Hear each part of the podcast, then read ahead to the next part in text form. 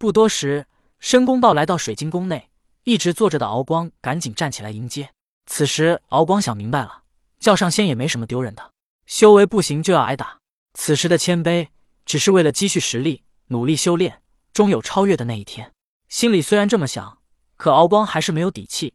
龙族天生肉体强悍，可修炼速度却十分缓慢，只要肉身不敌，终其一生都可能不是对手了。敖光知道申公豹不敢杀自己，因为杀了他对申公豹也没什么好处。不敢杀，可不代表不敢打呀。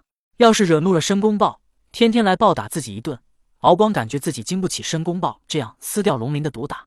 他可做不到这么硬气。如果被申公豹把鳞片全部撕掉，那不成了世间第一条光屁股龙吗？行事不由人，敖光只能选择低头妥协。他只希望昊天上帝的圣旨对他是最有利的。将军，敖光迎接申公豹说道。只是他话还没说完，申公豹看到太白金星之后，反倒急急走上来道：“大师兄，你怎么在这里？”将军，上仙是天使大人，奉了昊天上帝之命前来传旨。敖光道：“谁问你了？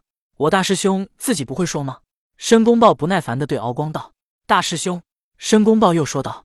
只是话未说完，太白金星便站起来说道：“申公豹、敖光，跪下接旨。”申公豹和敖光以及身后龙子龟丞相全都跪了下来。不过龟丞相的跪姿有些可笑，他背着龟壳，那小短腿根本无法跪下，索性来了个五体投地，直接趴地上了。陛下有旨，申公豹为东海分水将军，敖光为东海龙王，你二人需同心协力，共同管理东海，使水族繁衍生息，人间风调雨顺。太白金星提高音量，以威严的声音说道：“臣接旨。”众人纷纷道：“旨意已经传达，我这便离去了。”太白金星道：“天使大人用过膳，再走吧。”敖光走上前去道：“申公豹一把将敖光扯到一旁，对太白金星道：‘大师兄，你怎么去了天庭？’”太白金星也懒得再解释，直接说道：“我乃天庭太白金星，再也不是人道教玄斗大法师，以后各自珍重吧。”说完，太白金星掐着碧水诀。离开了水晶宫，太白金星走了之后，申公豹这才转向了敖光。昊天上帝的圣旨，你可听到了？我们共同管理东海。申公豹道。敖光知道，他这最后的倚仗，昊天上帝也没有了。共同管理说的好听，那是两人修为差不多的时候，共同管理才算数。可是现在，敖光不是申公豹对手，共同管理便是申公豹说了算。只是敖光想不明白，他去天庭已经说得够明白了。那申公豹是元始天尊的人，可昊天上帝明摆着是把东海管理权交给他了，这是为何呢？但此时容不得敖光多想，他的思绪快速回来，脸上露出了一副卑微的笑容，道：“将军上仙，东海以后您说了算。”申公豹笑了笑，点点头道：“很好，不过你放心，只要你遵从我的命令，我不会为难你。毕竟们我都不是人。”花果山上，童天回到岛上已经两日，这两日的时间里。他带着江江在岛上游玩，渴了饿了就摘些野果来吃。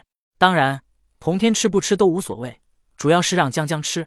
在这两日的时间里，童天还和江江一起把一些奇花异草移植到水帘洞内。一时间，水帘洞内芳草碧绿，香气弥漫，这才像一座仙家洞府。江江毕竟也是小孩子，很快就忘记了烦恼。妲己三妖又擅长吃喝玩乐，把这花果山的小公主逗得好不快乐。而且水帘洞内十分宽敞。足足能容纳上千人。此时现在只有童天等几人，妲己三妖还在洞内给江江做了一个秋千，闲暇时就陪着江江荡秋千玩。转眼间三日过去，童天又要开始讲道。还是在第一次讲道时，妲己等三妖搭建好的炉棚之内，童天端坐其中。今日我将讲道，此为我第二次讲道。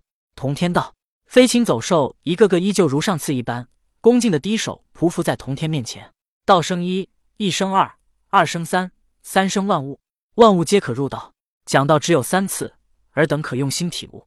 在第一次讲道之时，童天已经以阵法将岛屿隐蔽起来，所以这一次他便直接开讲。圣人讲道，引发异象，仙音缭绕，朵朵金莲从他口中涌出，引动霞光道道，锐气腾腾，朵朵金莲在空中飞舞。天赋高的鸟兽鱼虫，会有莲花在他们头顶停留。不知道过了多久，童天停止讲道。而在他脚下，飞禽走兽、鸟兽鱼虫一个个闭着眼睛，正在领悟童天讲道内容。妲己等三妖虽然生前已经千年修为，但他们根本就没有听过圣人讲道，所以这两次听到童天讲道，他们领悟很多，也顾不得再看着江江。三人都盘膝闭眼，在体悟属于自己的道。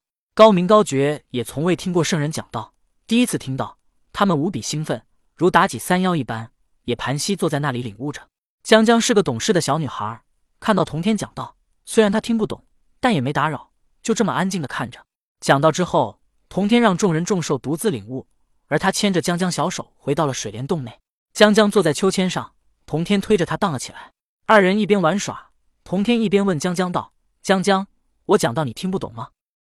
哥哥，我听不懂，也不感兴趣。江江嘟着小嘴说道。那你感兴趣的是什么？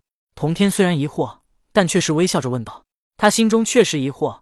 按理来说，江江得到了地府功德，修炼起来应该事半功倍。别人听不懂，他都应该听懂的。哥哥，你也知道，我跟着养父母时，他们做的事情是治病救人。虽然他们为了我好，也曾打我骂我，当时我不理解。所以对他们感觉到厌恶，但当我看到病人被治愈的笑脸时，我感觉到开心。我想像他们一样救死扶伤，是病人痊愈的微笑，才让我坚持去采药。我知道采药能救他们。江江说道：“你年龄这么小，为何想的却这么多？”通天道：“哥哥，我没想那么多呀，我只是单纯的想看到他们的笑脸，不想看到他们被病痛折磨。”江江说道：“好吧，等妲己他们领悟结束之后，我带你去个地方。”童天道。嗯，哥哥，江江点头道。